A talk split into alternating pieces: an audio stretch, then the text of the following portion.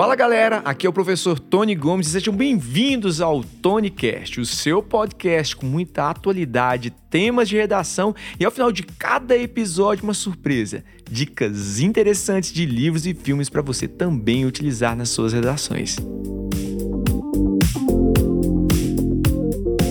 Vidas negras importam? Essa foi a hashtag mais utilizada no ano de 2020 após a morte do norte-americano George Floyd ali nos Estados Unidos.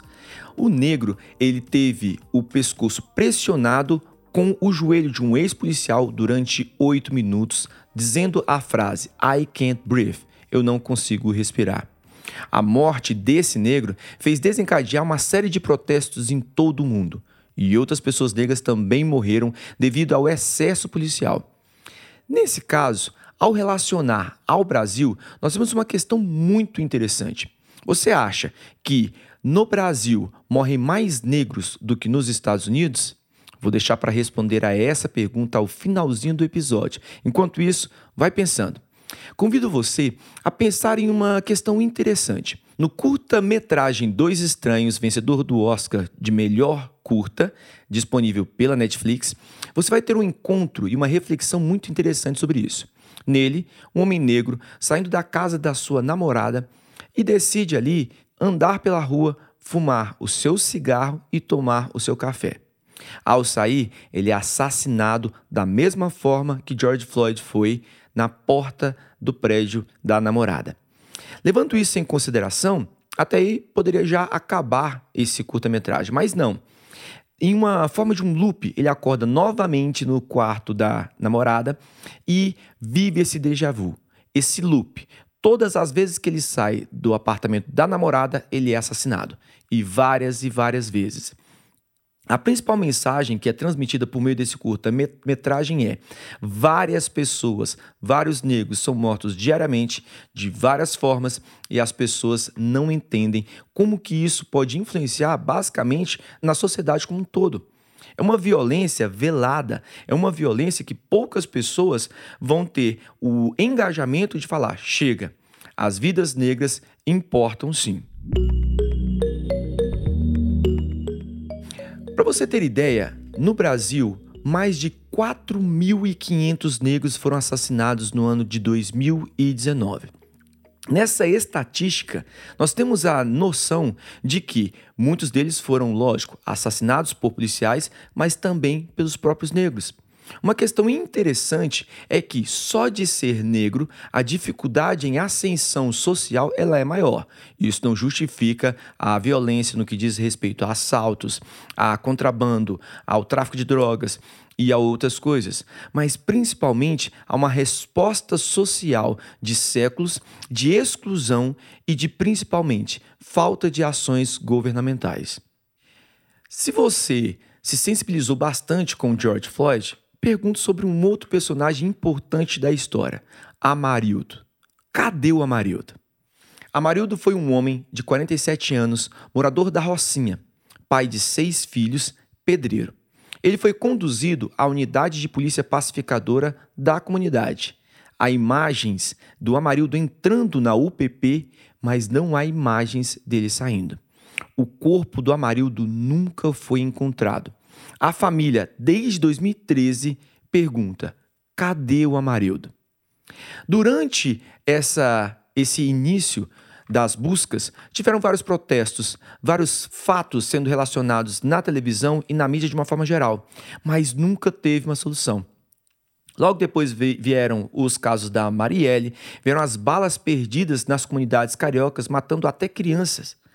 No ano passado, três jovens desapareceram no Rio de Janeiro e até hoje as mães não sabem dos seus paradeiros. A violência policial, como você consegue perceber, faz com que pessoas comuns virem indigentes. Pessoas que trabalham, que têm nome, CPF, residência, passam a ser apenas números e não pessoas. Se formos tratar disso na parte da história, a violência contra negros no Brasil começou em 1559, quando os primeiros escravos chegaram até aqui. Se você não lembra disso, ou se você não sabe, há vários relatos de como eles eram presos nos troncos, açoitados e tiveram suas esposas, filhas e mães estupradas. Essa violência permeou até os dias de hoje.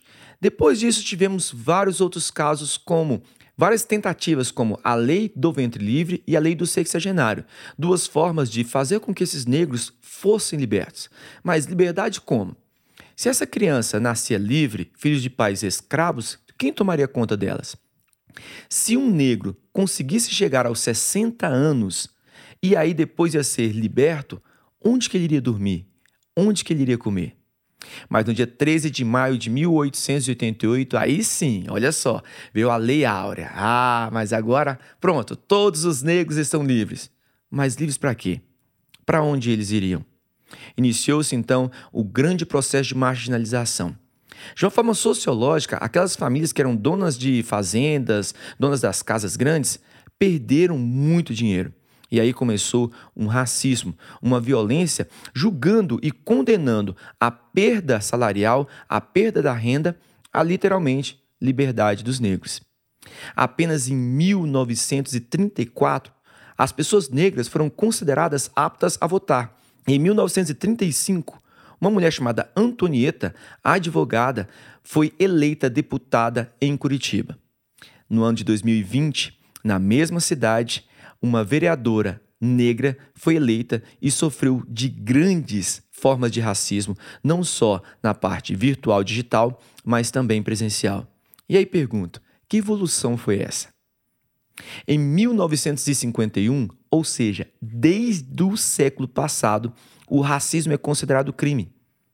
E mesmo sendo considerado crime, nós temos vários casos ao longo de todo o país, de porteiras sendo xingadas de macacas, de jogadores de futebol sendo açoitados ali dentro do estádio, exercendo sua função de entretenimento. E há muitos e muitos outros casos, tanto na parte física, tanto na parte verbal, quanto na parte psicológica. E eu convido você a refletir um pouco sobre um termo que muitas pessoas dizem, que até pode ser considerado algo nossa, estou elogiando: mulata. Chamar uma mulher de mulata não é bonito. A palavra mulata vem de mula, o equíneo que não serve para procriar. É mais ou menos assim. Você conseguiria ou gostaria de manter relações sexuais com a mulata, mas você não teria coragem de andar de mãos dadas com ela. Vou mais profundo. Você não teria coragem de casar e ter seus filhos com a mulata. Até porque você não quer que aquele racismo, que aquela exclusão passe para a sua prole. Levando tudo isso em consideração, eu volto a te perguntar: Vidas negras importam? As cotas nas universidades ou em concursos públicos para pessoas negras realmente é uma forma de afronta ou de literalmente colocá-las dentro da sociedade, trazendo uma equiparação histórica? Pelo sim, pelo não, vão aí dois termos que eu quero que você reflita um pouco mais: black money e blackface. Black money são todas as vezes que empresas ou que pessoas vão ganhar dinheiro com produtos ou com causas relacionadas a negros. Por exemplo, ter essas capinhas de celular, camisetas com a foto do George Floyd apenas para causar, apenas para aumentar o número de vendas de produtos. Esse aí, black money. Já blackface são todas as vezes que pessoas brancas se fantasiam ou pintam seu rosto de negro para literalmente causar Humoristas já fizeram isso, inclusive a Xuxa. Só que aí vem esse fator. Quando usa-se esse blackface, na maioria das vezes, é para causar humor, nunca para trazer um estudo ou um aprofundamento crítico em relação à exclusão das pessoas negras. A minha dica de livro de hoje é muito boa. Chama-se O Sol é para Todos.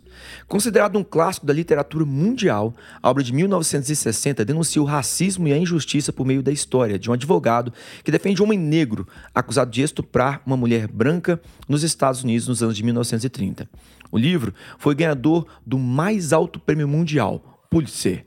É narrado por Scout, filha do advogado, e traz uma história atemporal sobre tolerância e conceito de justiça.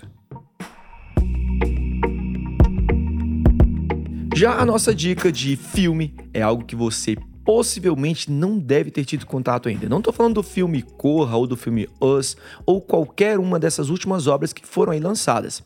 É um filme brasileiro indicado por uma aluna minha, chama M8. Um estudante de medicina negro numa universidade federal tem contato com um cadáver, como cada um dos grupos tem um cadáver para estudo. E ele percebe que o cadáver M8 é de uma pessoa negra, assim como outros cadáveres dentro da universidade.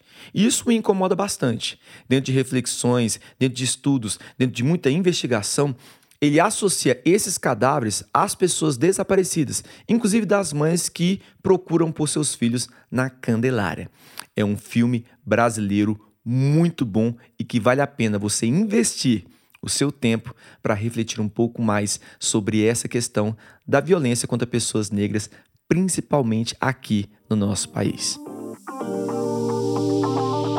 Espero que tenha gostado de mais esse episódio que pode te ajudar bastante, não só na prova ali do seu colégio ou na sua redação semanal.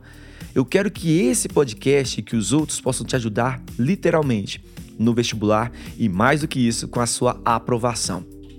Ficamos por aqui. Essa é uma produção da Bcast e se você puder, por favor, mande seus comentários, suas dúvidas, sua participação e sugestão pelo meu Instagram @proftonygomes. Lembrando que esse é o meu, é o seu, é o nosso TonyCast.